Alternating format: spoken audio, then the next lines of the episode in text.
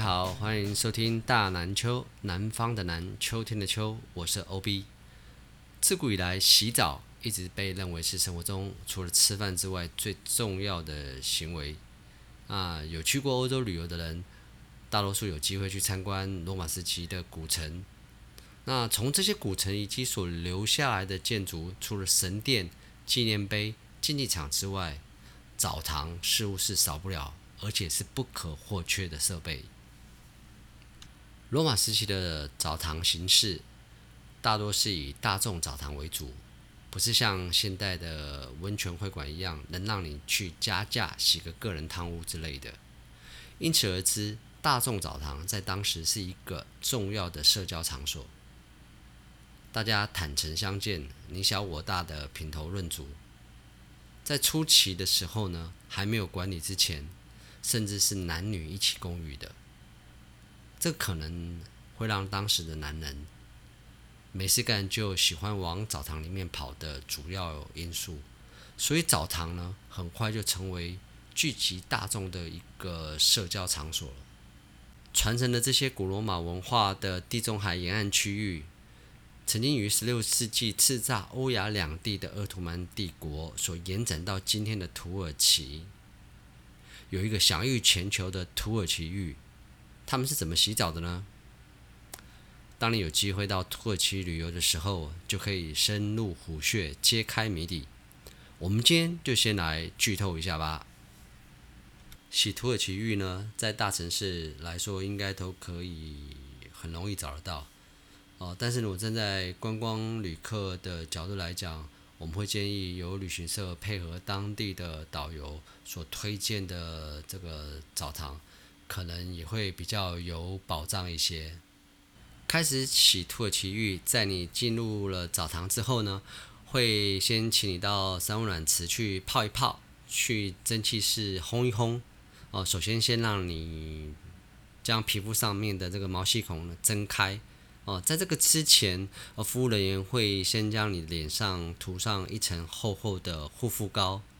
那这样的用意呢，当然除了呃护肤之外，也可以当你在大众面前大家坦诚相见时，比较不容易被对方认出来吧。哦，免除相互较劲身材大小的尴尬。哦，但是如果你还很担心的话，店家呢还会很窝心的提供一条这个可抛弃式的卫生裤，让你可以穿进去澡堂。之后呢，将开始土耳其浴的第一道工序——抛光去角质。那这个服务呢，会有一个专门的技师来帮你。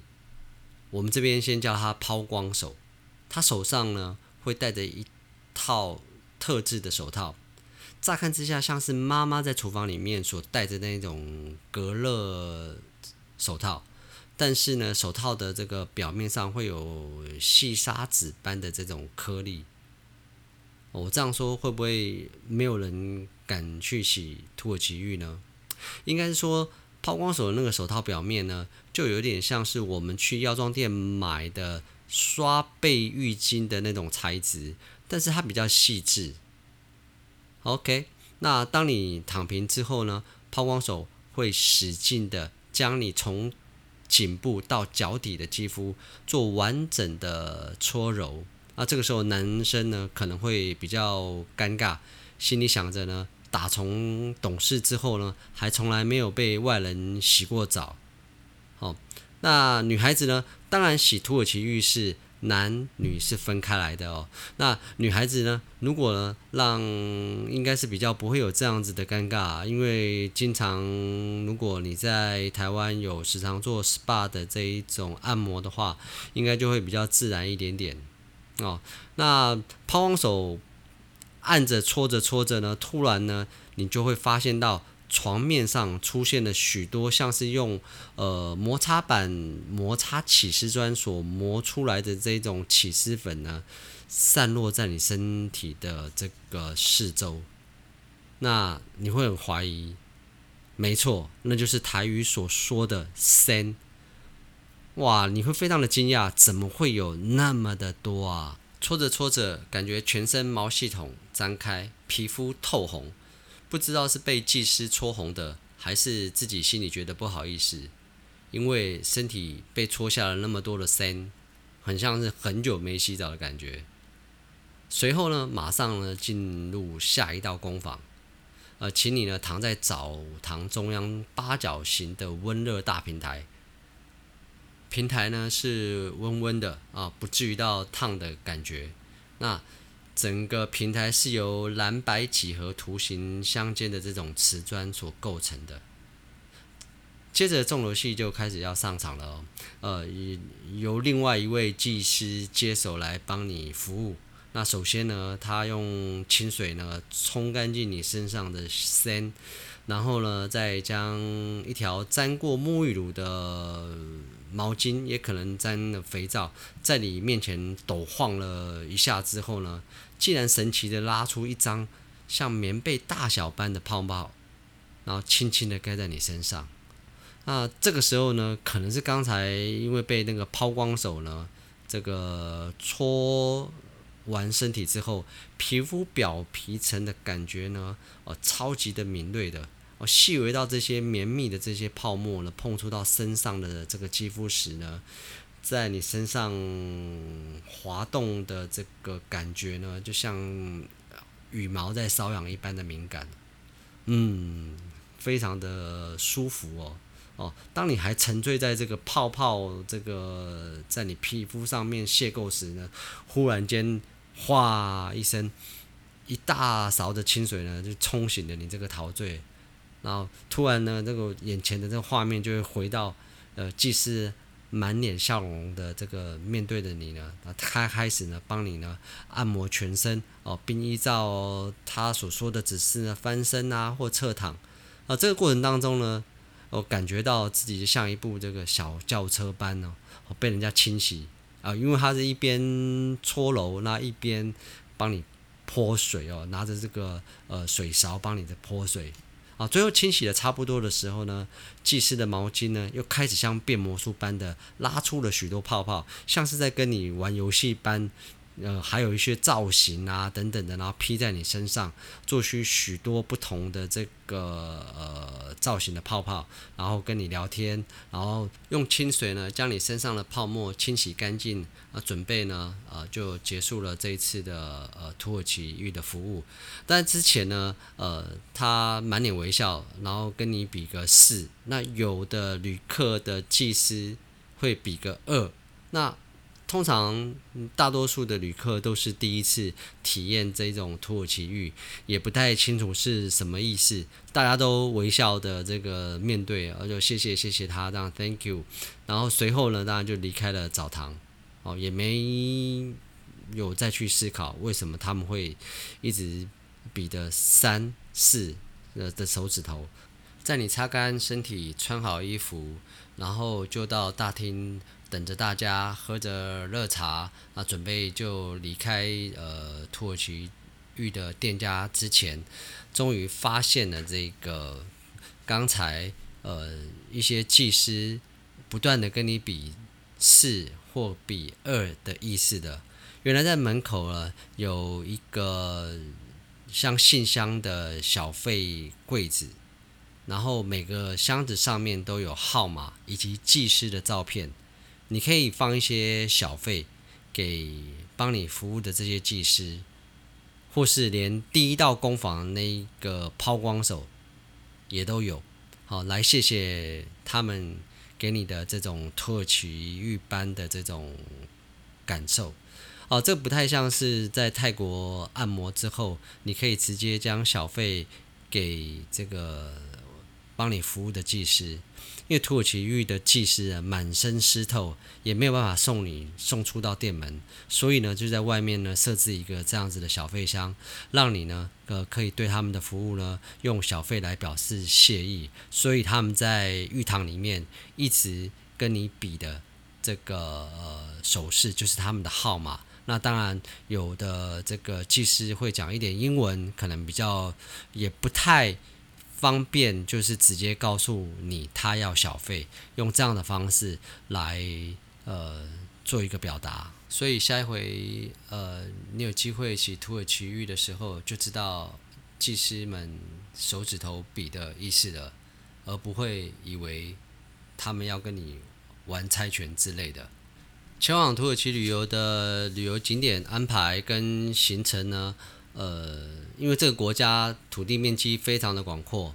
呃，大概有台湾的二十二倍大。如果要以一般的旅客可以前往的旅游景点来说，大部分都是呃在西半部。那除了伊斯坦布在北部之外，大部分的经典的景点都集中在南部地中海沿岸的区域。所以一般推荐在十到十二天的假期中，呃，这个旅游路线呢，呃，除了飞到伊斯坦布之外，其他可以搭配。两段当地的国内航班啊，省去了这个南北拉车的这个旅游时间。那是哪两段的飞机呢？哦，如果说以伊斯坦布当成是北方等腰三角形的顶点来讲，三角形下方的底就是比较有价值旅游的区域。左起呢，伊斯密尔；右边呢，呃，可以到这个卡帕多奇亚就好了。等腰三角形的左右两边呢，就是你该安排的飞机路线，建议你呢找一份土耳其的地图，把伊斯密尔、呃伊斯坦布跟卡帕多奇亚这三个点找出来之后呢，就可能比较清楚了。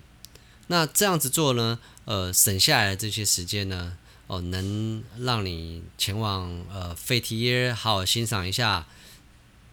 地中海的沙滩以及沿岸的风景。还可以多安排几晚住在卡帕多奇亚，也比较能有机会呢搭乘到土耳其非常有人气的热气球的活动。你可能会说，这个由球皮、加热器、阻燃所组合成的飞行器有什么好稀奇的？我们台东的鹿野不是也可以搭乘得到吗？干嘛还要飞到土耳其的卡帕多奇亚搭乘？有什么不一样？是外国的月亮比较圆吗？其实是这个样子的。搭乘热气球升空之后，往下俯视的这个大地景色呢，其实是最重要的一个卖点。为什么土耳其的这个热气球有那么呃高的呃旅游名气？最主要是这个卡帕多奇亚整个区域在升空往下看的这个景色是难得一见的地景。哦，不是你像在都市中登高大楼之后所见到的这种现代建筑城市的景观，也不是像你登上高山之后所看见的那个山川树林所堆叠的那种绿色丛林。那是一种嗯，这个什么样的景色呢？那这个我们在这边看能不能来做一个呃叙述。当热气球呢渐渐升高时。在你的视野范围内所看到的，就是一望无际的黄灰色的大地，因为这一片区域中的土质，长时间在大自然的风化以及雨水的调和之下而成型，大大小小的形状不一样。哦，有许多的奇岩怪状，这些大自然所雕塑出来的这些作品呢，散落在这个广阔的这个黄土大地，然后在经过阳光的照射，岩石表面呢，它会呈现许多不同的颜色对比啊，啊，成群的这个岩石，那加上广阔的大地，当你飞高之后呢，感觉呢，就像身处在这个外太空。一个不知名的这种星球的陆地上，然后呢，因此有许多的这种知名的科幻电影呢，都喜欢来这边取景。这些风雨侵蚀所刻画出来的这个地表，当你飞高的时候呢，有人说像是印象派大师的那种随性的画作。那所以，如果你没有身体上的不适，来到这边的时候，真的还蛮推荐的，你来参加这一种热气球的活动。有搭乘过热气球的，不知道你们会不会有这样子的感觉？当你呢飞在这个天空中的时候，除了听到推进器偶尔在加热时所发出来的那种巨响之外，其他大多数的时间呢，你可能会很惊讶的发现，在天空中是非常的宁静的。这个甚至连自己呢都能感觉到自己的心跳。那如果你在这个时候呢不小心放了个屁，我们建议呢这个要赶快来自首。不然在那种场景之下呢，应该是没有办法像在电梯里面那样子看着别人，然后可以顺利的嫁祸给他人，因为天空真的是太安静了。而这种感官上的体验呢，真的是热气球呢这个独一无二的哦。所以我们呃呃建议呢，呃如果没有什么多大的状况，还是可以去体验一下。想要搭乘热气球呢，是需要有适合的风向跟气候，也需要考量到呃温度、气温等等的因素。所以大多数的时候呢，都会安排在清晨的时候起飞。呃，这也是我们建议呢，为什么要在卡帕多奇亚最好停留两个晚上以上的住宿，因为可以呢，呃，增加。呃，搭热气球的机会，因为每天的气候气温不一定是适合可以搭乘的。在主办这个活动的公司，呃，他们在安全上面的考量也是首要的。如果当天气候不适合飞行，他们就会取消整个呃搭乘热气球的这个活动了。也就是因为呃卡巴托奇亚这边的地质。原因，所以才让这个搭乘气球的活动在这边这么样的受到呃国外旅客的呃欢迎哦，呃，因为这些地质其实事实上在以往是由火山爆发冷却后的岩浆及火山岩啊所形成的这种地质松软的这个叫做泥灰岩呐的岩石，那。呃，因为他们非常容易塑形及挖掘哦，然后所以呢，呃，在以往中世纪时代的欧洲，有许多人呢，为了要逃避宗教的破坏，而逃亡到这个地方来挖洞生活，然后他们呃挖掘地穴，慢慢的、慢慢的，呃，逐渐扩展成一个区域一个区块的地下城镇哦。这些地下城镇呢，发展至今呢，呃，也改建成许多的饭店、餐厅，那也逐渐形成卡帕多吉亚这个旅游区域非常特别的这种景色。所以来到这边呢，呃，可以住比较好的这种岩石。岩洞饭店哦，然后在酷热的天气下，其实，在岩洞饭店里面居住的感觉是非常的清爽的哦。或者是你也可以前往一些呃洞穴的饭店里面哦，但你的餐厅里面呢，一边欣赏着肚皮舞，一边新吃着呃当地很有名的这种瓮烧的料理哦，都会是这个不错的旅游安排。哦，当你住在这个区域的呃岩洞饭店里，呃，每当早晨起来用餐时，你可以一边喝着土耳其茶，一边看着头顶上的天空，会有数不尽的这个热气球齐飞飘散在整个卡帕多利亚区域。那手机呢，通常我们会把它拿起来乱拍啊，然后来比较一下，看谁。拍到的热气球比较多，通常一个镜头至少都有三四十颗、四五十颗，呃，这样的场景呢，也大概只有在卡巴多吉亚这个区域呢能拍摄得到。那最后呢，我们再来谈一谈土耳其呢有什么特殊的特产？当你来这边旅游的时候，有什么伴手礼可以呃买的啊之类的？呃，我们最常看到的一种就是叫做石榴，这也是当地。这里当地呃特产的一种水果，它有硬硬的这一种果皮在外面，然后里面呢有桃红色的果粒果实。你如果来这边旅游的时候，时常会在沿路上看到一些呃摊贩，他打的就是这种石榴的果汁，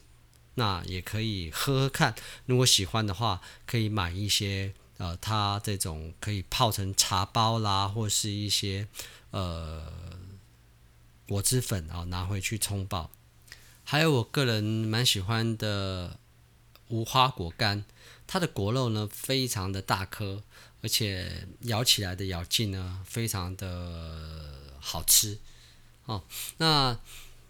其实土耳其是一个穆斯林，也就是我们说的一个回教的国家。那它是所有穆斯林里面应该是最开放的现代国家。呃，你从一些他们的街道，或者是呃他们女生的装扮，就可以看得出来，他们的女孩子是不需要，也很少看在路上会有绑绑扎头巾的女孩。然后呃，这个整个穆斯林的教条并没有那么的严格哦。